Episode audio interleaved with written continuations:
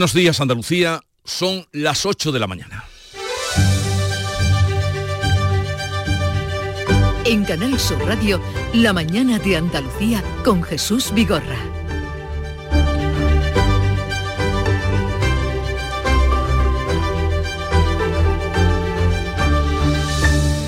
En el superpleno de ayer, por las horas que duró más de 12, Junts salva dos decretos del gobierno a cambio de más concesiones a Cataluña y Podemos tumba la reforma del subsidio de desempleo. Los de Puigdemont llevan al límite la negociación con Pedro Sánchez, que elimina la ley de las consultas de los jueces a la justicia europea. Eso blinda la ley de amnistía transfiere inmigración y ayudará al retorno de empresas a Cataluña. Juanma Moreno, desde Andalucía, acusa al gobierno de mercadear con el Estado y enfrentar a las comunidades.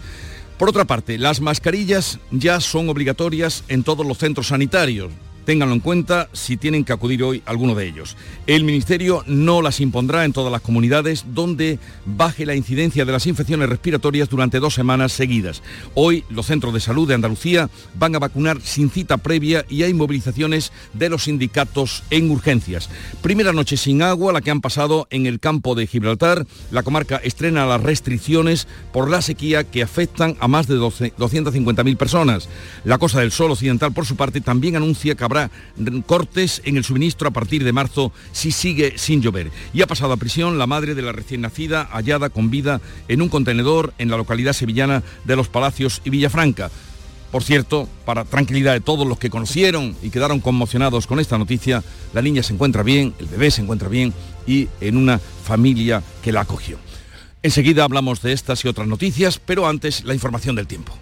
Social Energy la revolución solar ha llegado a Andalucía para ofrecerte la información del tiempo. 11 de enero jueves con intervalos nubosos matinales con riesgo de precipitaciones en Almería y en el litoral mediterráneo al final del día. La cota de nieve está entre los 1.200 y los 1.400 metros. Las temperaturas mínimas eh, irán eh, más bajas con heladas débiles en el interior del tercio oriental y máximas sin cambios que van a oscilar entre los 11 grados de Jaén y los 18 de Málaga con vientos flojos variables. Comienza el año revolucionando tu hogar con Social Energy, la mejor relación calidad-precio del mercado. Si no, te la mejoramos. Descuentos de hasta 3.750 euros y llévate 200 euros en tu batería virtual con Quiero Luz, con seguro todo riesgo incluido los dos primeros años. Pide tu cita al 955 44 11 11 o socialenergy.es. La revolución solar es Social Energy. La mañana de Andalucía. Logística Castillo. Más de 20 años viajando contigo los 365 días del año. Logística Castillo les ofrece la información del tráfico. Vamos a conocer el estado de las carreteras. Conectamos para ello con la DGT. Nos atiende Alejandro Martín. Buenos días. Muy buenos días. ¿Qué tal? En estos momentos estamos pendientes de dos alcances que están complicando el estado de la circulación en la provincia de Sevilla, en la ronda SE30 altura de Los Remedios en dirección Puente de Centenario y otro alcance que está complicando la entrada a la capital malacitana por esa MA20 a su paso por Maina que está generando más de 4 kilómetros de tráfico lento. Al margen de estos dos alcances, dificultades en el acceso también a la capital onubense a Huelva por la 497 a su paso por Corrales con más de 3 kilómetros de dificultades y también se iban a circular en el acceso a Málaga por la A357 a su paso por Merca Málaga. En la ronda G R30 ya de la provincia de Granada van a encontrar muy denso el tramo de Armilla, dirección norte, dirección Jaén.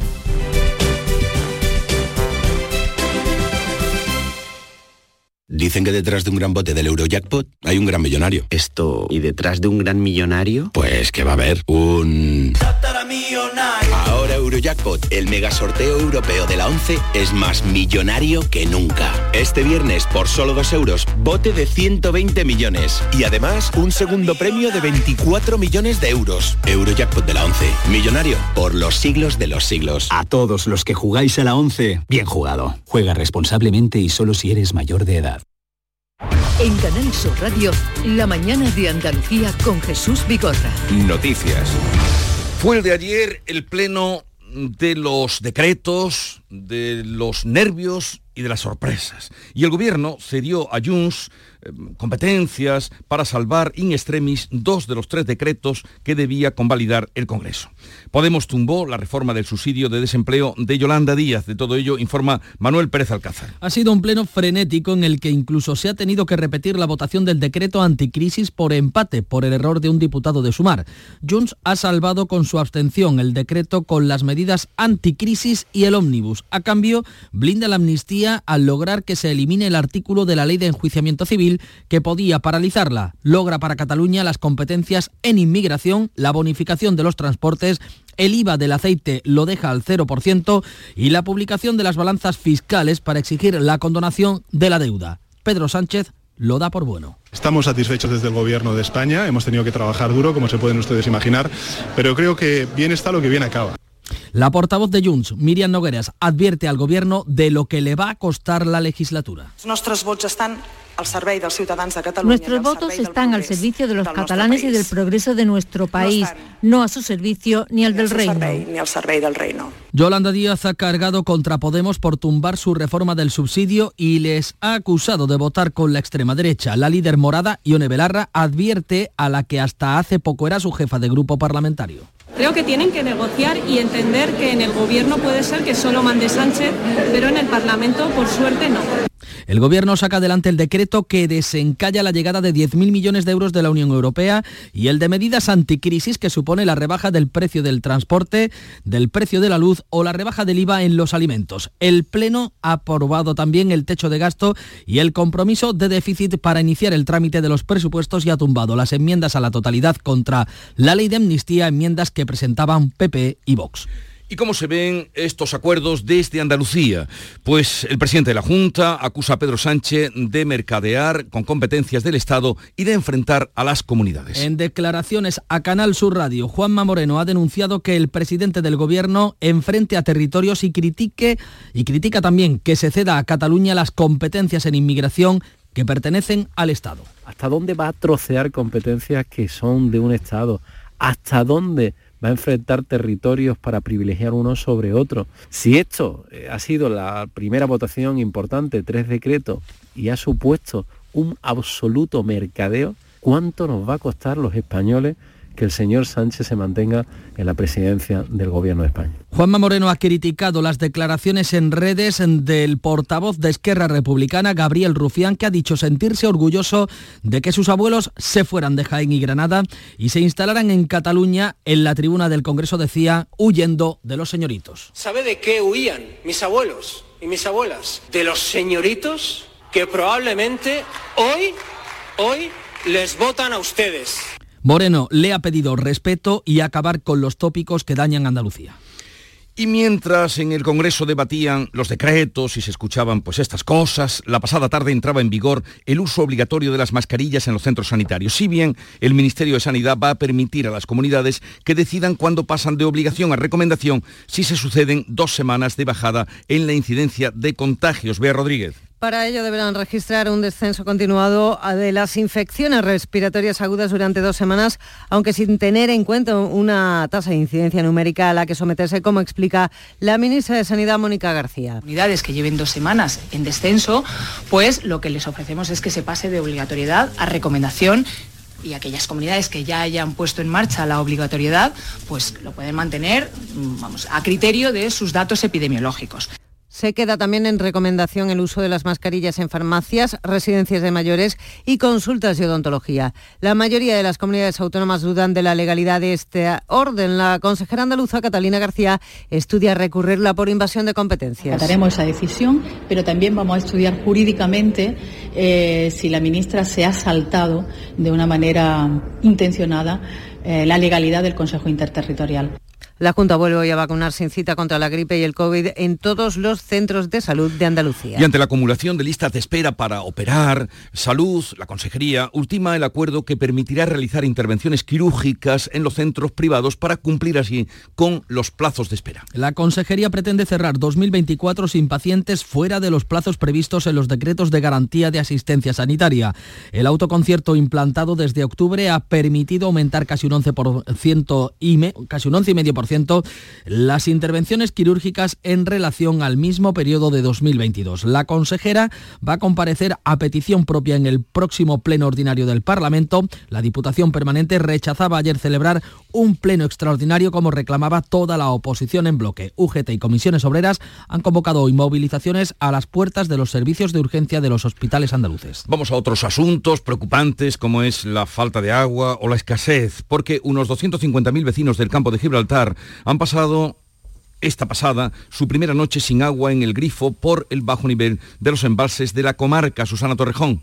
Unos cortes de agua que afectan a los ciudadanos y a los negocios, pero que todos comprenden. Nosotros nos afecta porque cerramos cocina a las once y media. Pues intentaremos llenar cubetas o... Porque claro, esto hay que dejarlo limpio antes de terminar. Hoy por la mañana, fregar los cacharros antes de abrir. No nos queda otra. Pero que está muy bien que lo corte, porque es que no hay agua, hija. No llueve, no cae ni una gota, pues normal. El objetivo de estas restricciones es reducir el consumo urbano en torno a un 20%. Por cierto, que Tarifa se libra de estas restricciones. Es la única localidad del campo de Gibraltar que no sufre estos cortes, debido a que el municipio se abastece de la presa del Almodóvar. Y en Málaga, los municipios de la Costa del Sol Occidental se están planteando cortes de agua a partir de marzo y esperan en junio la llegada del primer barco con agua para abastecer a la población matípola. Y para paliarlo de alguna manera, en Marbella se va a ampliar su desaladora fija y se va a poner en marcha una portátil con el objetivo de captar un total de 20 hectómetros cúbicos más de agua potable. La obra más destacada será el trasvase desde el pantano de la Concepción a la capital. Y es que los pantanos han bajado por primera vez de los 100 hectómetros cúbicos de agua almacenada tras perder 130 en solo un año. Están ya al 16% de su capacidad. De ahí la premura para porque si no vendrán los cortes en marzo. El puerto de Málaga, mientras tanto, ya está preparado para recibir los primeros buques con agua a partir del próximo mes de junio. Ya ven, en la comarca de los Pedroches y el Guadiato, en Córdoba, reciben las cisternas y en Málaga será el agua, llegará por barco. CEPSA y Maers presentan en Huelva la mayor planta de metanol verde de toda Europa. Evitará la emisión de hasta un millón de toneladas del CO2 al año. María José Marín, cuéntanos. Pues se van a invertir hasta mil millones de euros en este proyecto y esta planta estará operativa en 2028. El metanol verde es un combustible sostenible que cambiará el transporte marítimo, aéreo y el de la industria química, que son los sectores más difíciles de descarbonizar. Esta planta de metanol generará unos 2.500 empleos, será la más grande de Europa y la quinta más importante del mundo. La Eurocámara debatirá el vertido de peles la próxima semana a propuesta de socialistas y verdes. Galicia ha pedido al gobierno 11 barcos, dos helicópteros y un robot para limpiar los peles en el mar. El comisario de Medio Ambiente, Virginius Inkevicius, ha escrito en redes que el vertido amenaza el medio marino y la pesca y propone un debate sobre la forma de ayuda. La ministra Teresa Rivera ha admitido que el gobierno recibió el 8 de diciembre la información de Portugal sobre la pérdida de contenedores del buque Taconao. Es un aviso de seguridad marítima, como tantos otros que se producen todos los días. No tiene nada que ver con ningún tipo de, riesgo ambiental, ningún tipo de, alerta de ningún tipo. Por tanto, no había nadie que estuviera alerta más allá de los buques que estaban circulando en ese espacio.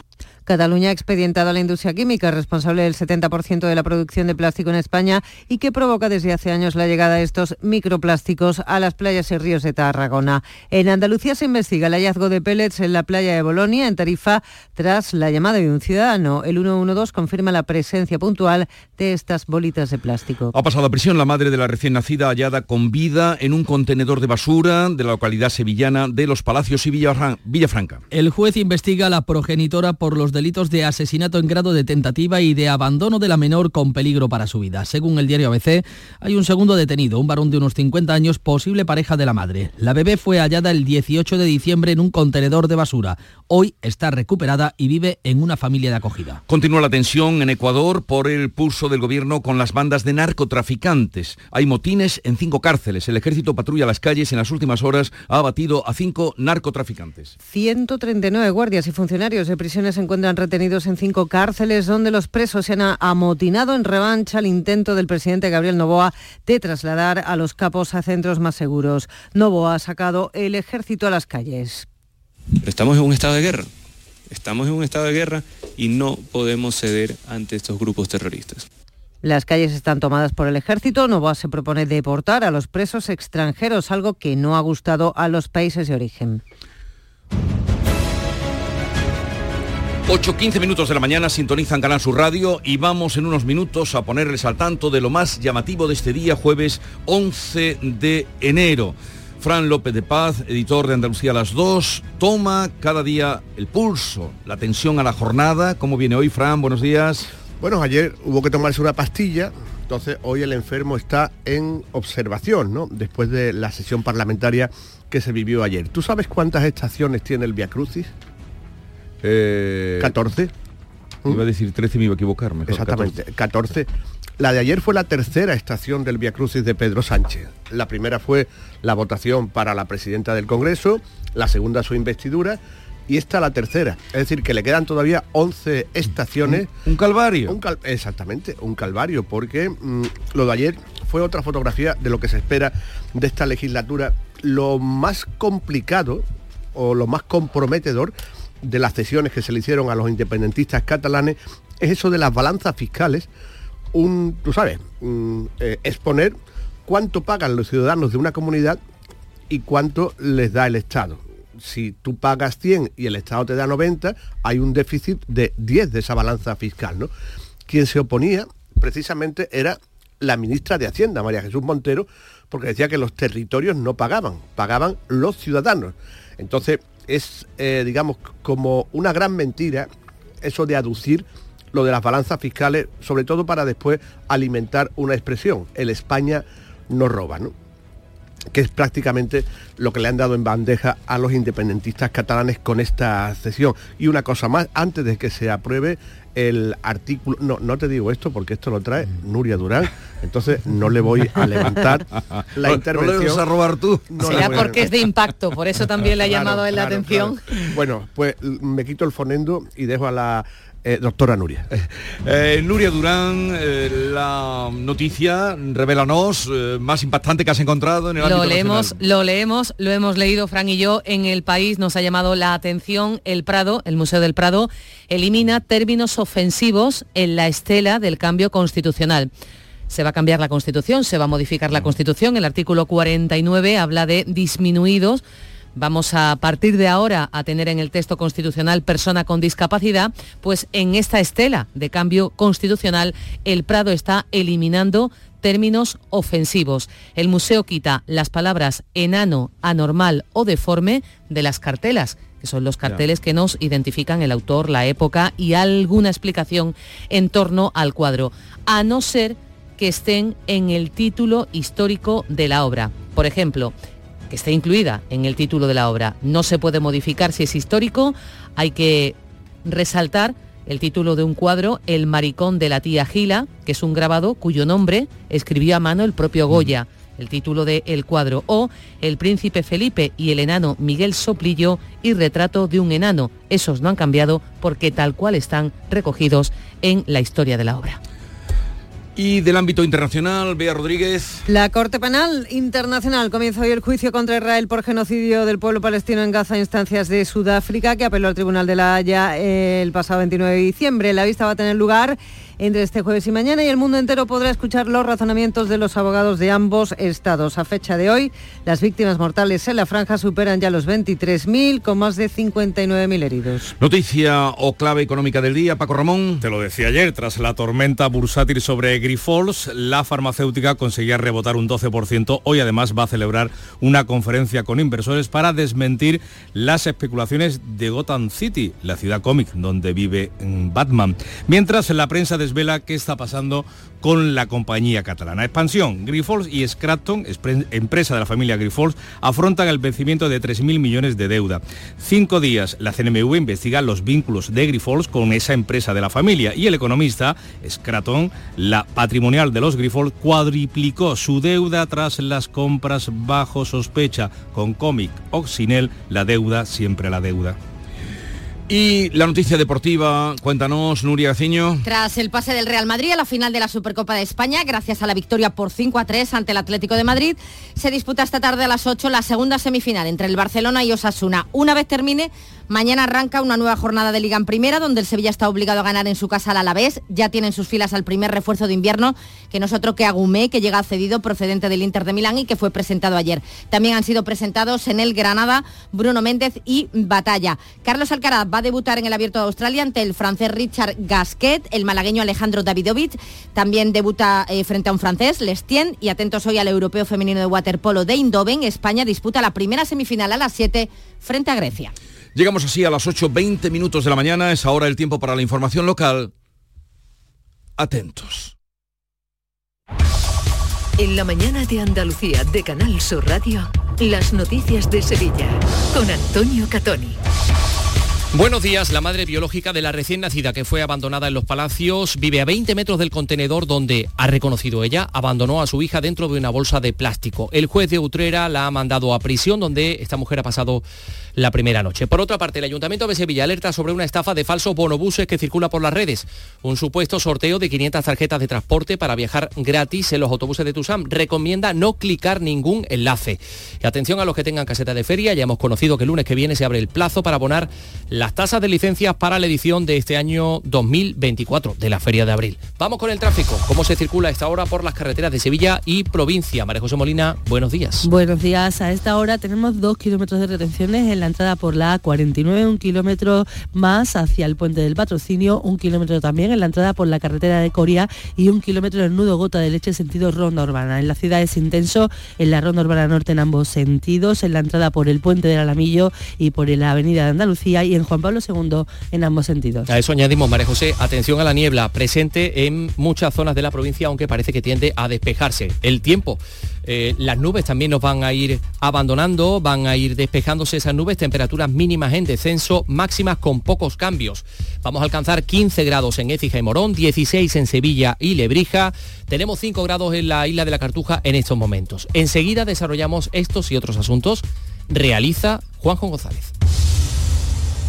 Sol Renovables les ofrece el tiempo. Expertos en instalaciones solares y energías renovables para su vivienda o negocio. Enchúfate al sol. www.solrenovables.com ha pasado su primera noche en prisión la madre biológica de la recién nacida que aparecía en un contenedor de basura en los Palacios de Villafranca el pasado 18 de diciembre. Madato, Pilar González, buenos días. Buenos días. La mujer comparecía este miércoles ante el juzgado de Utrera que lleva el caso que decretaba su inmediato ingreso en prisión.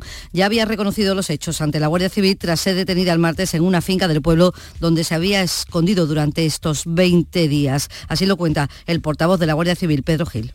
La detenida, vecina de la localidad, se había intentado ocultar de la acción policial al tener conocimiento que la estaban buscando la Guardia Civil. Para la comprobación eh, de que era la madre biológica, se ha remitido para análisis al Centro de Biología del Servicio de Criminalística de la Dirección General de la Guardia Civil se ha remitido el, ADN. Los agentes le imputan los delitos de asesinato en grado de tentativa y de abandono de menor, en concreto peligro para su vida. Según ABC, hay un segundo detenido, posiblemente pareja de la madre y presunto cooperador con el plan para deshacerse de la pequeña. La niña estuvo 10 días ingresada en el hospital de Valme, está recuperada y está ahora con su familia de acogida. Por otra parte, la Policía Nacional ha desmantelado cinco puntos de venta de droga en Bellavista, en la capital. Ha detenido a nueve personas con antecedentes. Los agentes han intervenido más de un kilo de cocaína y heroína, varias armas y también se han encontrado con una plantación de marihuana. Cuenta el portavoz policial Antonio Talaverón que las quejas de los vecinos han sido muy importantes para llevar a cabo esta operación. Durante los registros de los distintos narcopisos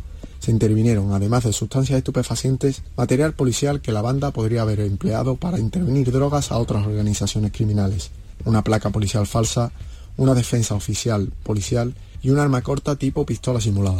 Pues hablando de plantaciones de marihuana y de sus eh, consecuencias, eh, el Centro de Transformación Eléctrica de la calle Torre Laguna, en el distrito Torre Blanca, ha quedado calcinado por una sobrecarga en la red. Dice Endesa que ha sido originado por un consumo desmesurado por fraude eléctrico, eh, eléctrico. Y dice más, cifra Endesa en un 60% el fraude en el barrio. Dice que el 60% de la energía que se consume en este distrito no se paga y denuncia que proliferan los enganches ilegales. Ya se trabaja en un nuevo transformador que cuenta con una inversión de 250.000 euros. Por su parte, la plataforma Barrios Hartos eh, acusa a de no llevar a cabo las inversiones suficientes. Otra inversión, Sevilla quiere metro, vuelve a Bruselas el 15 de febrero para pedir financiación para las líneas 2 y 3 del metro. Manuel Alejandro Moreno de la plataforma Sevilla quiere metro. ¿Y por qué volvemos a Bruselas? En abril del año 2023, el año pasado, el Ministerio de Transporte nos remitió un informe en el que se comprometía con financiar el tramo norte de la línea 3. Pero sin embargo, este informe no hacía ninguna referencia, ninguna, al tramo sur de la línea 3, ni tampoco a la línea 2. Ante esta situación, preparamos una alegación que expondremos en Bruselas el próximo día 15 de febrero. 8 y 24. Y en la línea de salida unas rebajas inolvidables. Ya están aquí las rebajas de Sevilla Fashion Outlet. Ven y disfruta de hasta un 70% de descuento en grandes marcas. Sevilla Fashion Outlet. Rebajas por todo lo alto. Atención con una estafa que está circulando por las redes anuncian un supuesto sorteo de 500 tarjetas de transporte para viajar gratis en los autobuses de Tusam. Piden que se active un enlace para participar en una encuesta. El ayuntamiento ha confirmado que es mentira, que es un bulo y pide que nadie active, que nadie clique sobre ningún enlace que sea sospechoso como este. Ha llevado la denuncia ante la Policía Nacional. Por cierto, hablando de Tusam, ya conocemos la fecha en la que se van a celebrar las oposiciones. El examen será el 4 de febrero. Se busca cubrir hasta 250 vacantes de conductores, unas incorporaciones que se esperan antes de fechas clave como son la Semana Santa o la feria. Hay 1.750 aspirantes, casi 400 de ellas mujeres. La convocatoria se abrió el pasado mes de octubre y es el mayor concurso oposición de la historia de Tusán. Y por su parte, los trabajadores de la Grúa Municipal de Sevilla celebran hoy a mediodía, a las dos y media, una asamblea en la que van a debatir si convocan más paros parciales y una huelga indefinida que abarque la Semana Santa y la feria y otra protesta, sindicatos, comisiones obreras y UGT a las diez y media de esta mañana a las puertas del Hospital Virgen Macarena para exigir soluciones a la situación que atraviesan los servicios de urgencia a causa del alto número de afecciones respiratorias. La noticia de Sevilla en la mañana de Andalucía. Las noticias de Sevilla. Canal Sur Radio. Atención a ese hallazgo. Aparecen restos humanos amontonados en una fosa común en las obras del cine Trajano, en la calle Trajano, donde se está adaptando ese edificio de Aníbal González para convertirlo en un hotel de lujo. Según Diario de Sevilla, los restos podrían corresponder al cementerio del Hospital de San Juan de Dios, que estuvo en funcionamiento hasta 1837, del Hospital de Amor de Dios. Eso es. En el edificio del cine, que fue durante décadas una sala X, se construye un hotel de lujo que contará con un teatro. Otro hallazgo. La Junta ha ordenado paralizar una obra junto a Santa Justa donde ha aparecido una, eh, eh, arcos, un conjunto de arcos aparentemente bien conservados. Se va a aplicar el protocolo de cautela arqueológica. Y un extraño robo que denuncia la Asociación Ecologista Sevilla Más Verde.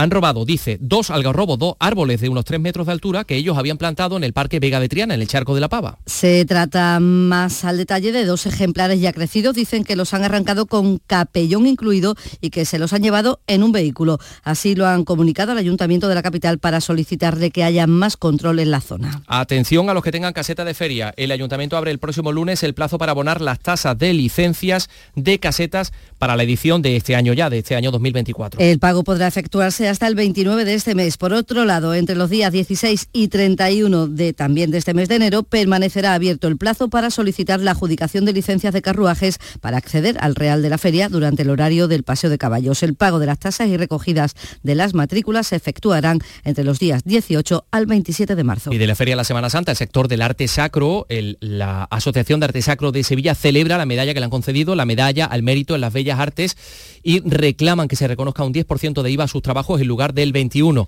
El presidente de la asociación, Francisco Carrera, ha explicado cómo la iniciativa de conceder esta medalla partía del anterior ministro de Cultura, Miquel Iceta, tras visitar la Expo de Arte Sacro en el ayuntamiento. Cuando en la exposición descubrió todo lo que hacemos los artistas dedicados al arte sacro, vio y entendió que aquello había que reconocerlo de alguna forma. Entonces él, él lo que me dijo, dice, bueno, no te preocupes que vamos a trabajar para conseguir que se os dé la medalla. Vamos con la información deportiva. En esta jornada ya tenemos aquí a nuestra compañera Nuria Gac- Nuria Gaciño. Buenos días, Nuria. Hola, ¿qué tal? Muy buenos días. Tras la presentación de Agumé, que se convierte en el primer refuerzo del Sevilla en este mercado de invierno, se espera la llegada en breve de un delantero. En la terna de opciones tiene posibilidades el canterano Isaac Romero. Mientras el equipo abre mañana ante el Alavés la vigésima jornada de liga con la mala noticia de una nueva lesión de Acuña. En el Betis, que el sábado recibe al Granada, se ha hecho oficial la marcha de su director deportivo, Ramón Planes, a Arabia Saudí, y Guardado ha entonado el mea culpa en el encontronazo que tuvo con Pellegrini y reconoce que, eh, bueno, como en los matrimonios se quieren mucho, pero también discuten, así que asunto aclarado. Gracias, Nuria Gaciño. En el ámbito de la cultura, la Compañía Nacional de Danza estrena hoy en el Teatro de la Maestranza el ballet La Silfid, uno de los ballets románticos más antiguos del mundo. Tres elencos distintos van a llevar a cabo cada una de las tres representaciones hasta el sábado de este ballet y desde hoy durante tres semanas la Sala Fundación acoge el espectáculo La violación de Lucrecia de la Compañía de Teatro Clásico de Sevilla. Eh, Lorena Ávila es la actriz que da cuerpo y alma a Lucrecia. Dependiendo del momento tengo que estar haciendo un equilibrio muy fino para no sucumbir a lo que estoy diciendo y para a pesar de que mm, estás todo el rato ahí conectada con esa situación tan terrible, Saber contarlo, 5 grados en Sevilla Capital.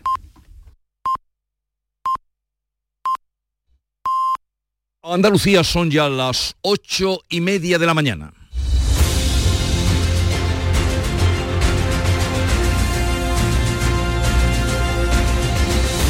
Y en un momento vamos a abrir mm, charla, mesa de diálogo, mm, tan utilizada a veces en los pactos y en todas esas cosas, eh, con Ángela Martialay, Carlos Navarro Antolín e Iván Vélez. Buenos días. En el sorteo del cupón diario celebrado ayer, el número premiado ha sido 78.589 78589 serie. 33 Hoy, como cada día, hay un vendedor muy cerca de ti repartiendo ilusión. Disfruta del día. Y ya sabes, a todos los que jugáis a la 11, bien jugado. Aquadeus, ahora más cerca de ti, procedente del manantial Sierra Nevada, un agua excepcional en sabor, de mineralización débil que nace en tu región. Aquadeus Sierra Nevada es ideal para hidratar a toda la familia y no olvides tirar tu botella al contenedor amarillo. Aquadeus, fuente de vida, ahora también en Andalucía. Esta es La mañana de Andalucía con Jesús Vigorra, Canal Sur Radio. Y para analizar los temas o los asuntos del día después, porque ayer fue un día distinguido, en- sobre todo en lo que concierne al, al pleno de las Cortes celebrado en el Senado. Hoy están con nosotros Ángela Martialay, jefa de Tribunales del Mundo. Ángela, buenos días. ¿Qué tal? Buenos días, Jesús, ¿cómo estáis? Bien, bienvenida. Iván Vélez, director de, de NAES. Buenos días, Iván. Buenos días, Jesús. Bueno, y feliz año que no hemos hablado este año todavía, creo. Eh, no hemos hablado, igualmente para ti, Ángela. Feliz año. Sí, igualmente, feliz año. ¿Dónde te encuentras hoy, Iván? ¿En el Senado? Hoy me- ¿En Barcelona? ¿Dónde estás? ¿En Cuenca? No, hoy me encuentro, hoy me encuentro en Madrid. En Madrid. O sea que- Está tranquilo, está muy tranquilo. Hoy estoy tranquilo, sí, hoy estoy tranquilo. Y aquí me acompaña en los estudios de la Cartuja Carlos Navarro Antolín, al que eh, su director del diario de Sevilla, pero Carlos, buenos días. Buenos días. Eh, después de ser gran visir, no sé qué tratamiento debo darte. Gran visir emérito. Gran visir emérito. Ya pasó, Jesús, ya pasó. Pero he de decir, no sé si habéis visto Ángela o Iván alguna foto de la cabalgata, que ha habido muchas de la de Sevilla y muchas particularidades, pero el personaje que lograste sacar, el, el tipo que dirían, el, el personaje en sí, que es el, El nombre- personaje, el personaje. El personaje estaba perfecto, porque costaba reconocerte y eso es lo bueno de un gran actor. De eso se trataba. Que no se le reconozca. Se trataba, que Esos bigotes, no la eso- persona. Eso lo conseguiste. Yo creo que sí, gracias a los maquilladores y al, y al, y al sastre, al modisto, pues creo que se consiguió el resultado. Y que yo no destacara nada siendo el personaje. Lo ha explicado perfectamente. Eso. Eh, bien, vamos a la tarea. Podríamos seguir hablando. No sé si alguno de vosotros, Vamos a otros Ángela, grandes visires, ¿no? a otros visires. O Iván, ¿habéis tenido alguna participación en alguna cabalgata? No, eh, en mi caso no, pero vamos, yo he estado muchas veces con, con Carlos en, en su etapa previsiresca, entonces a ver si nos vemos a partir de ahora pronto, Carlos. Sí, sí, sí, habrá, habrá que hacer por ello. por Sevilla a tomar algo Vamos a firmar un convenio de colaboración, para ver. Venga. A ver, pero dejaros ya de pamplinas, que vamos a- a- el gobierno salvó l- dos. vienen ahora. Las pamplinas vienen ahora. Salvó dos de los tres decretos en un pleno que estuvo, fue largo, eh, pasó las 12 horas, eh, nervios, mm, eh, sorpresas, suspense. Y de todo eso, mm, ¿qué concluís vosotros de lo que ha pasado aquí? Eh, Han salido adelante dos decretos de los tres que presentaba a primera hora de la mañana. Mm, Solo Alberto García Reyes estaba aquí ayer eh, y era el único que decía que iban a salir los decretos. Mm, Bueno, salieron dos, salieron salieron dos. Ángela, Yo creo que la reflexión que hay que hacer hoy, después de lo que los ciudadanos vimos ayer en el Congreso de los Diputados, es si realmente eh, esto compensa. Si el bochorno que se vivió en el Congreso con una formación política como Junts, que mintió a todos, hubo momentos donde nadie sabía qué estaba sucediendo, ni los propios miembros del gobierno. Eh, las cesiones y las contraprestaciones con las que se han aprobado esos decretos a la fuerza política de Carles Puigdemont eh, y, y lo demostrado que ha quedado que quien tiene la sartén por el mango de la gobernabilidad de nuestro país es un prófugo de la justicia española, yo creo que la reflexión que se tiene que hacer hoy en Moncloa es si esto compensa, si esto tiene sentido y si esto va a algún sitio. Porque en la legislatura anterior se vivió en el Congreso de los Diputados momentos mm, de tensión cuando había que aprobar decretos, leyes, eh, también de, cierta, de cierto desconcierto eh, dentro del propio gobierno de coalición con, con entonces Unidas Podemos. Mm, Pero es que claro, Sánchez tiene que gobernar ahora con 171 votos en contra, con la mitad de la Cámara en contra y con una fuerza que es política, que es profundamente desleal y que solo quiere caminar hacia la independencia, que si no va a poder declararla de forma unilateral ahora, estamos viendo que sí que trata de conseguir día a día eh, cesiones mm, que hasta hace mm, horas se hubiesen considerado insólitas que se cediesen, como es por ejemplo la cesión en inmigración a Cataluña, que veremos cómo se articula eso, porque hay que decir que Junts no gobierna ahora la Generalitat de Cataluña, que esa es otra. Eh, pero yo creo que, que la reflexión eh, del esperpento que se vivió ayer en el Congreso de los Diputados es hacia dónde va esto. ¿Es posible gobernar cuatro años así el país? ¿Qué va a quedar del Estado si estas cesiones se hacen por una abstención? Yo creo que en Moncloa hay preocupación por lo que se vivió ayer y hay que hacer una reflexión profunda de a- hacia dónde vamos como país. más. Pues más. fijaros que ayer y- y po- debía, podía ser sobre el papel, pues eh, una sesión dedicada a la ley de amnistía, que es la que marca esta legislatura, Mm. que no sabemos cuánto va a durar, pero al final no lo fue. Fue una sesión marcada por, lo- por, por el chantaje, eh, las cesiones, los ajustes de cuenta, era casi de novela, ¿no? Lo de Podemos fue un ajuste de cuenta, eh, me atrevería a decir, con perdón de la expresión, casi cochino políticamente hablando, ¿no? Donde demostró que lo que el interés general no importa nada y que había que vengarse de, la, señora que los dejó fuera, ¿no? Y que también traicionó a Pablo Iglesias y entre ellos protagonizaron un, episodio más de la jaula de grillo que es la izquierda a la izquierda del PSOE. Quedó claro que tenemos un gobierno en tenguerengue, algunos pensaban pensaban que iban a tardar más en ver lo que ayer ocurrió, ha- vamos, ha ocurrido rápidamente, acaba la fiesta y hemos tenido el primer episodio de un gobierno que eso, que está jugando continuamente con los equilibrios y que tendrá, y no sé ya qué va a ceder cuando toque nada más y nada menos que aprobar, tramitar unos presupuestos generales del Estado, si le hemos cedido a las políticas de inmigración, al control de la inmigración, a, a Cataluña, si le hemos cedido tantas cosas. La única esperanza que yo tengo, Jesús, es que Pedro Sánchez acabe timando a sus propios socios, ¿no? Que los acabe timando, que los engañe, como a tantos otros, ¿no? Es fíjate tú dónde tengo Sí, yo pero Puigdemont. Porque lo de la Puigdemont cuestión prejudicial de la que no ley... es tan fácil de engañar. ¿no? No, pero la cuestión de la, la cuestión prejudicial, cuando que, que Puigdemont eh, exige ayer para blindar la amnistía que viene, yo creo que eso es muy difícil de, de- de conceder, porque creo que eso. No, yo creo que directamente el- Es que eso la- Puigdemont, Europa no lo va a pero aceptar. ha demostrado que está bien asesorado jurídicamente Sí. en los últimos años. Yo creo que sabe, eh, Sabe que no es posible, que una cuestión prejudicial paraliza lo que lo que Pero lo va a poder conseguir el gobierno ceder eso, cambiar ese artículo. Es lo que yo dudo, son una jurisprudencia No, muy lo que- asentada en no, Europa. porque entre otras cosas viene regulado por la justicia Claro, europea. por eso lo ha Pero timado. lo que Pues- sí mm, bu- momentito, lo que, lo Bueno, que sí yo, era novedoso dentro del decreto era que eh, una vez que un juez ha presentado una cuestión prejudicial, el resto de jueces eh, que tienen un asunto similar paralizaran y no presentasen más. ¿Por qué había introducido el ministro Bolaños, nuevo ministro de Justicia, eh, eh, ese artículo eh, en el decreto Omnibus? Porque lo que quiere evitar el Gobierno es que a Bruselas, una vez que se, que se apruebe la amnistía, al Tribunal de Justicia de la Unión Europea lleguen 75 cuestiones prejudiciales a la par. Por eso quería el gobierno, con esa, de forma sutil, decir que cuando ya hay una presentada, el resto de jueces esperen para resolver. Pero no porque una cuestión prejudicial no vaya a paralizar el procedimiento en el que se presenta. Eso no lo puede cambiar el gobierno porque, insisto, eso es la jurisprudencia de, de la Unión. Eso es lo que yo decía, que entonces los ha timado que es la esperanza, y dicho irónicamente, no sé si se me ha entendido, que es la esperanza que tenemos que el trilero, que es el presidente del gobierno, tantas veces pues acabe engañando a sus propios socios, ¿no? Les ha cedido cosas, eh, les ha cedido eh, privilegios, como queramos llamarlo cada uno, que no puede cederlo. Por fortuna en este caso, que no puede cederlo. ¿no? Eh, Iván.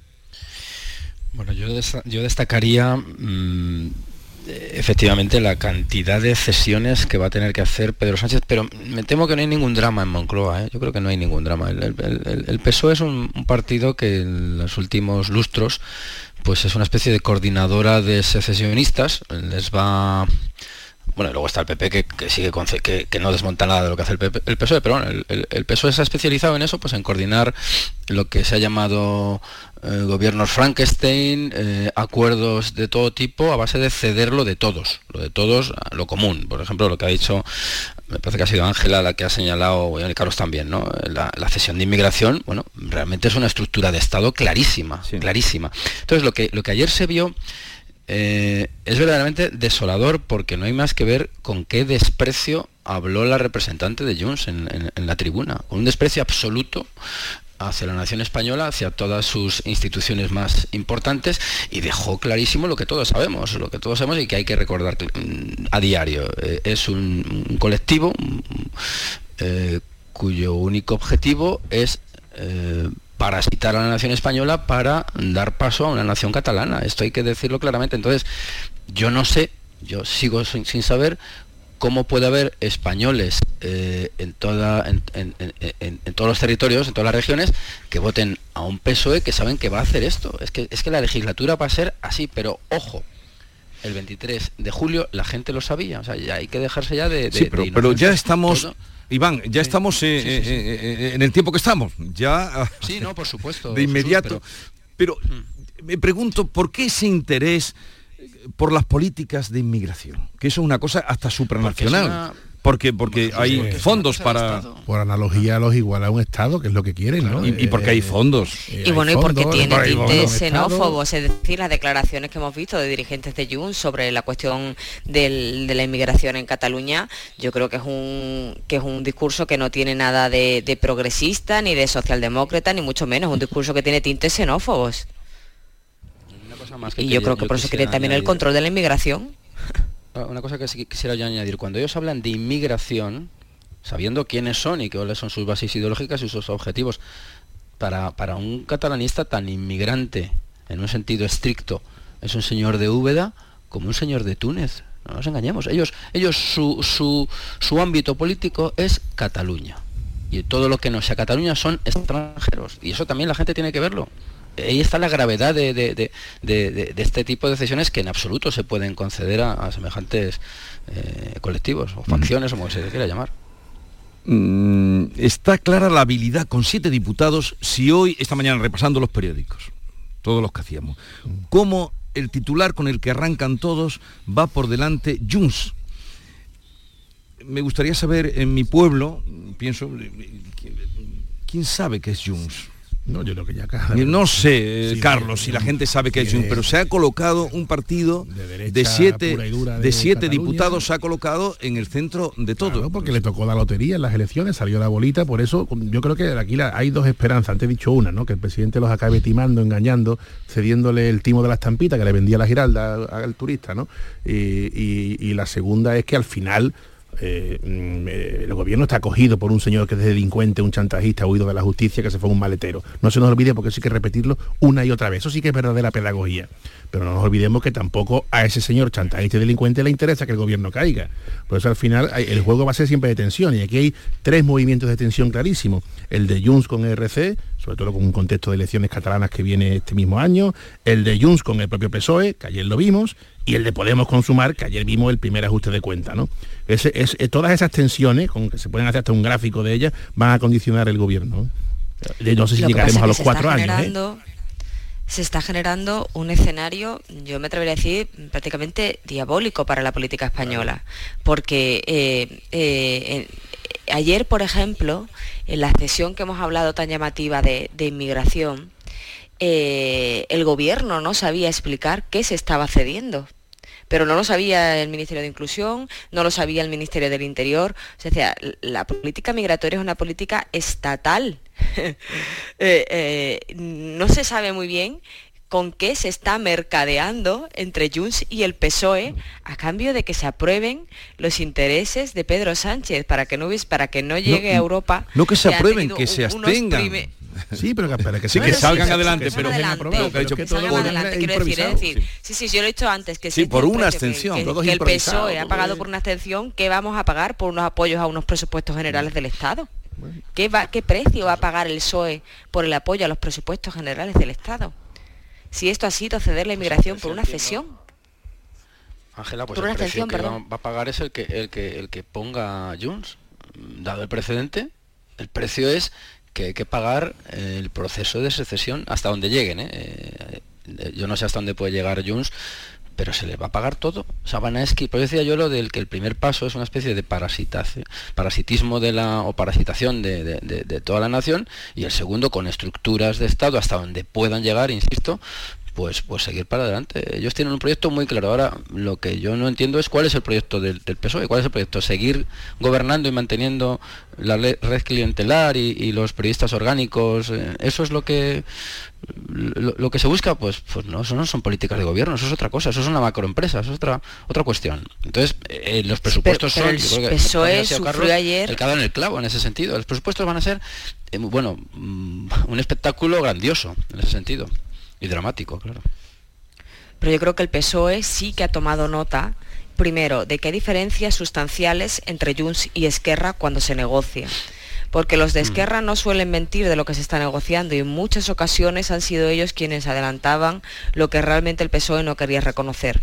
Pero luego han cumplido y no han estado Sí. mercadeando, o sea, no han llevado las negociaciones a, a la agonía que se vio ayer en el Senado, eh, donde los de Puigdemont filtran lo que se negocia, van cambiando su postura durante la negociación. Eh, llegó un momento, de verdad, eh, absolutamente surrealista, donde ni el gobierno sabía lo que estaba pasando. En esas tres horas entre que se delegó, se entregó el voto por eh, telemático y, las seis de la tarde, en el gobierno no sabían qué había pasado, que había votado Junts, que se había encargado de decir a medios catalanes que votaría no. O sea, engañando también para luego abstenerse. Es decir, yo creo que esa situación esquizofrénica que se vivió ayer en el Senado mm, sí que en cierto modo preocupa al Partido Socialista porque es que llevamos 50 días de legislatura. Solo 50 días de legislatura. Pero mm, los que sí se mantuvieron hasta el final y echaron para atrás el decreto fueron los de Podemos, no olvidaros eh, Eso de los de Podemos. Yo que creo eso- que esa es una de las grandes noticias de ayer, ¿no? Porque la vicepresidenta Yolanda que Díaz... está como en un segundo plano. Que viene de donde viene, ¿eh? ¿no? que, viene, no se nos olvide quién la UPA ahí. Y, y- ella está, pues yo creo que es una gran admiradora de Pedro Sánchez, ya veremos, y me au- auguro que ya veremos cómo acaba Yolanda Díaz. Pero Yolanda Díaz ha minusvalorado a Podemos y la capacidad que tiene Podemos todavía de hacer daño. Podemos le está haciendo daño a su marca es hacérselo al denominado gobierno de, de progreso, ¿no? Y en la primera oportunidad que ha tenido los cinco diputados de Podemos, pues le han, le han hecho, le han humillado y le han hecho, le han hecho morder el polvo, ¿no? Eso es eh, un, eh, yo creo que ahí la que sale mal parada y también al mismo tiempo retratada es la propia la propia política, ¿no? Ni interés general ni gaitas, ¿no? Que han ido a vengarse de haber sido orillados, de no haber permitido que la ministra Pesadilla fuera en las listas y, de no haber conseguido lo que querían que era el vellocino de oro de un ministerio, ¿no? no Yolanda Díaz no pagó ese precio, pues los suyos se la han devuelto con una cuchilla políticamente hablando, porque las cosas hay que llamarla por su nombre, ¿no? Ni la interesa el subsidio, ni las pensiones, ni el, ni el supuesto interés general. Han ido a la venganza pura y dura, ¿no? A lo mejor la metáfora es dura, pero yo creo que las cosas hay que llamarlas por su nombre. ¿eh? Sí, bueno, en ese Yo caso creo que sí, yo creo que en este me caso- claramente con Carlos, ¿no? Porque creo que es una venganza o vendetta, si quieres, en, en italiano, clarísima y que además era previsible, yo creo que incluso desde el día en que, en que, la, que- que has llamado, me parece, ministra Pesadilla. Hmm. ¿Quién es la ministra Pesadilla? La ministra Pesadilla, la de la, la de la perversa ley, la ministra de Igualdad que tuvimos en la legislatura pasada. Del sí o Que sí, no- no sabía cuál era la ministra. la lamentable ley del, del- del sí o sí, ¿no? Que es un tema muy serio y muy, muy grave, por cierto. Continúa, Iván. Sí, no, que, que yo quería comentar que, que se veía venir porque el día que ella entrega la, si os acordáis, el día que ella entrega ya la, la- la cartera a su sucesora, ya supuraba por la herida y, y- y- y- era claro que a quien estaba acusando de algún modo pues de quedarse fuera de foco, de- o fuera de cartera en este caso, era, era a sumar y se la han devuelto a la primera ocasión Sí. que han tenido. Es que ha sido la primera y, y no, y creo que no va a ser la última. ¿eh? Y, y además ahora vienen unas eh, unas elecciones europeas, que esa, es otro, mm, otro, otra línea roja que vamos a tener que cruzar todos, donde vamos a ver también pues reyertas en ese mundo tan, tan turbulento como es el de, una izquierda con un feminismo completamente enloquecido, planteando una especie de guerra de sexos en, las calles y en todos los ámbitos, y ahí vamos a ver mm, de nuevo cuchilladas, ¿no? como, decía, como decía Carlos. Yo creo que aquí lo que ha sucedido es que Podemos mm, se ha dado cuenta que ya no tiene nada que perder, porque también hay que esta venganza en plato frío hacia, hacia Yolanda Díaz, que al final es, yo creo, un ajuste de cuentas de Pablo Iglesias con la, con la vicepresidenta del gobierno. mm, tiene también su sentido en que fue la propia Yolanda Díaz la que dijo que no entrarían ministros de Podemos eh, en el gobierno eh, y la que no quiso llevar a, Irene Montero eh, en las listas. Yo creo que Podemos mm, sabe que una vez que la vicepresidenta tampoco quiso activar, eh, pese a ese anuncio de que se estaba estudiando el pacto antitransfugismo, cuando se fueron los cinco diputados de Podemos a- al grupo mixto, eh, yo creo que, que Iglesias eh, lo que va a hacer ahora y durante toda la legislatura y en esta primera votación ha dejado claro que no va de farol, eh, es tratar de hacer daño a, a la líder de, de Sumar, insisto, y tienen poco que perder, porque hay que ver de dónde venía eh, Podemos en el Congreso de los Diputados y el número de escaños que llegó a tener y, en lo que han quedado. Con lo cual, al final, eh, otra de las reflexiones que tiene que hacer el gobierno hoy eh, es cómo van a gobernar también con el voto contrario de Pablo Iglesias, porque a Pablo Iglesias no le no le importó ayer, a Podemos no le importó votar con Vox y con el PP, que ellos han calificado de derecha reaccionaria. No hay cosa Con que tal- una, más, que una más que el enemigo común, ¿no? Dice- Claro, con tal de vengarse de Yolanda Díaz. Con lo cual es otra cuestión que tampoco es menor y que es una reflexión que también tiene que abordar hoy el gobierno. Eh, John William Cook, que no tenéis por qué saber quién era. De un pregón, de un pregón. ¿no? De un pregón, sí, sí. Es que esta mañana, eh, buscando una cita cada día, una, una cita del día que le llamamos, he encontrado esta de John William Luke, que fue un abogado y político argentino. En Argentina ha ido a todo sitio, y este era eh, hombre de Perón y, y del ala izquierda del peronismo. Y decía, los pactos políticos entre fracciones adversas son siempre de mala fe, aunque sean convenientes. Claro. Por lo que estaba diciendo. eh, son Pero yo siempre creo de- que eso, se puede de- aplicar a lo que sucede ayer con Podemos, Perfectamente, pero se puede aplicar lo que estaba- también lo al que estabais Frankenstein contando. que se ha armado. Quiero decir, es que eh, Junts tiene de fuerza progresista y lo vamos a ver con la inmigración. Eh, lo que yo tengo de rubia, quiero decir, eh, eh, es esa alianza de, de fuerzas eh, en el caso también del gobierno, de los socios preferentes parlamentarios, donde no se persiguen mm, un proyecto común de país, sino todo lo contrario. Es que Sánchez se ha tenido que aliar para gobernar con quienes eh, van en contra de la Constitución, con quienes mm, solo quieren separarse del Estado, con quienes tienen actitudes como la de Junts respecto de la inmigración supremacistas. Eso yo creo que es muy difícil de digerir para una fuerza de izquierdas. Fijaos que siempre... Igual que es muy difícil de digerir eh, para alguien de izquierdas que Podemos haya preferido votar con, con Vox que con, que con el gobierno. Creo que la, la- la maniobra de Podemos ayer al final acaba castigada por el electorado, ¿eh? tengo, tengo esa certeza, pero les ha podido, les ha podido el anhelo de venganza, ha sido superior, ¿no? A mantenerse en la posición que ideológicamente o de forma natural les correspondía. Fijaos que hay muchas personas que yo lo empecé a oír ayer por la tarde, que, que elogian esta forma de hacer política de Pedro Sánchez, hay que tenerlo muy en cuenta. ¿eh? Hay muchas No, no, personas que lo tienen eh, como un héroe, como un político en toda su dimensión, que es capaz de sobrevivir. Hay personas que subliman el hecho de mantenerse en el poder por el poder en circunstancias adversas en un gobierno débil y que hacen, bueno, pues, pues un verdadero elogio y un panegírico de esa forma de ejercer y de concebir la política. No se nos olvide nunca, ¿eh? Muchísimas personas en este país.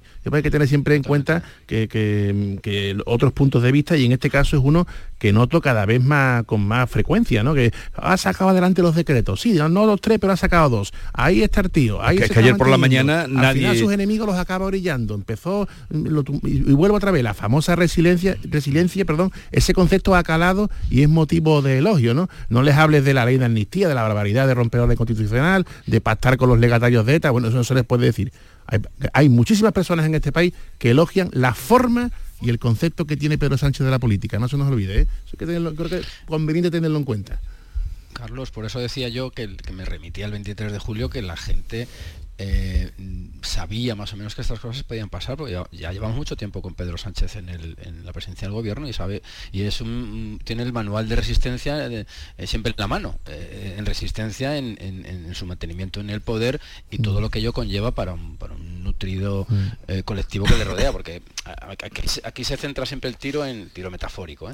En, en- en Sánchez, pero nadie está solo en el mundo, todo el mundo tiene un, un- un entorno. ¿no? Y sus habilidades tiene, cuidado. No, ya salió, ayer A- a- salió. Hace una cumbre de la OTAN en Madrid con cinco ministros comunistas en el gabinete, eso ya es un, eso ya fue un logro, cuidado, ¿eh. No se nos No, olvide. es Que verdad fue- que, que fue capaz, que ¿eh? No no. Y yo creo que a Sánchez hay que reconocerle que tiene arrojo político y que tiene olfato político. Quién hubiese pensado cuando convocó las elecciones eh, el 23 de julio que estaría él hoy en el Palacio de la Moncloa con los resultados de las horas previas eh, eh, en las elecciones autonómicas y municipales donde el PSOE había perdido mayor poder territorial de toda su historia. Es decir, yo creo que Sánchez eh, tiene habilidades, tiene olfato político. Lo que pasa que creo que ayer se produjo un cambio sustancial. Normalmente cuando el gobierno ha estado al filo de lo imposible y, ha, logrado, ha logrado sacar adelante sus iniciativas parlamentarias, ha habido euforia de como sucedió, por ejemplo, con, con el decreto de la reforma laboral, por el voto eh, equivocado de- del señor Casero.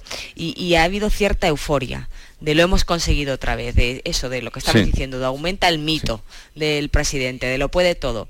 Pero es que ahora el bochorno, las situaciones que se vivieron ayer, eh, el gobierno no podía esconder el desconcierto que tenía por no saber lo que estaba sucediendo. Eh, y luego el coste y el, y el no tener bajo control la situación con Junts, porque insisto, si algo ha quedado claro es que quien manda es Puigdemont y que quien tiene la sartén por el mango es Puigdemont, em, yo creo que ese desgaste es superior, hay que leer los editoriales hoy de todos los, de todos los Mm. periódicos, ese desgaste es superior a lo que se ha conseguido parlamentariamente. Al menos debe Bueno, serlo. Y eso hasta ahora no había sucedido. serlo. Pero mm, estamos hablando de lo que pasó, pero ¿y la oposición? ¿Y el principal partido de la oposición? El Partido Popular. ¿Cómo queda? A mí lo que ¿Qué llama- posibilidades tiene? ¿Cómo actuó ayer? bre- Brevemente, a mí lo que me llama mucho la atención es que con todos los flancos que tiene la ley de amnistía, con todo lo atacable que es por muchísimos y diferentes puntos de vista, al final el Partido Popular quedara enredado en una enmienda en la que el propio líder se enredó en una entrevista periodística, que es la de la disolución de partidos que convoquen referéndums legales o hagan declaraciones de independencia unilaterales. Yo creo que ahí se enfangó en un terreno que era innecesario, absolutamente innecesario, que era muy difícil de explicar, aunque aquí en esta mesa pues lo entendamos y demás, pero hay que explicárselo a todos los españoles. Y yo creo que yo, yo hubiera elegido, yo hubiera elegido otra estrategia sin lugar a dudas. ¿eh? Y me ha sorprendido mucho, que la oposición es más necesaria que nunca, muchísimo más necesaria que nunca en otros tiempos, porque el tiempo político que vivimos es muy delicado y requiere posicionamientos contundentes, pero no meternos en fangos ¿eh? que, no, que no traen nada bueno. ¿no? Yo creo que se enredó gratuitamente. Algún estratega ahí ha fallado. Eh, yo creo que sí, que, que, la propuesta del Partido Popular tuvo mucho de improvisación. Mm, ojo, yo mm, analicé, me tocó por, por, trabajo, como yo me dedico a los tribunales, me tocó hablar con varios penalistas y analizar la, la propuesta. Y la idea de fondo, quiero decir, una posible disolución de un partido político ante hechos muy graves, eh, podría tener cierto encaje. Lo que pasa es que se hizo una amalgama de, contenidos, ¿no? Donde prácticamente la disolución del partido político podía ser por preparar tanto por los actos preparatorios para un referéndum legal como por declarar la, secesión de un territorio. Y se metió todo ahí en un, cajón desastre eh, con muy poca finura jurídica y con mucho de, improvisación. Y luego con, con muy mala explicación y puesta en escena ante, ante la opinión pública, ¿no? que no se esperaba una medida pues de tanto calado, porque al final, aunque el, Código Penal te permita hoy, hoy en día eh, disolver, mm. como, como sociedades que son, a los partidos políticos, nunca será lo mismo una empresa eh, de construcción que una formación política, ¿no? Donde reside la clave del pluralismo, eh, donde los, ciudadanos depositan sus votos, quiero decir, era evidente que era una, una, propuesta muy, muy de brocha gorda. Pero yo ayer, en las declaraciones que le escuché al señor Feijó de lo que estaba sucediendo... Eh, concluye ya. Luego seguimos. En el, en el, Congreso yo creo que fueron eh,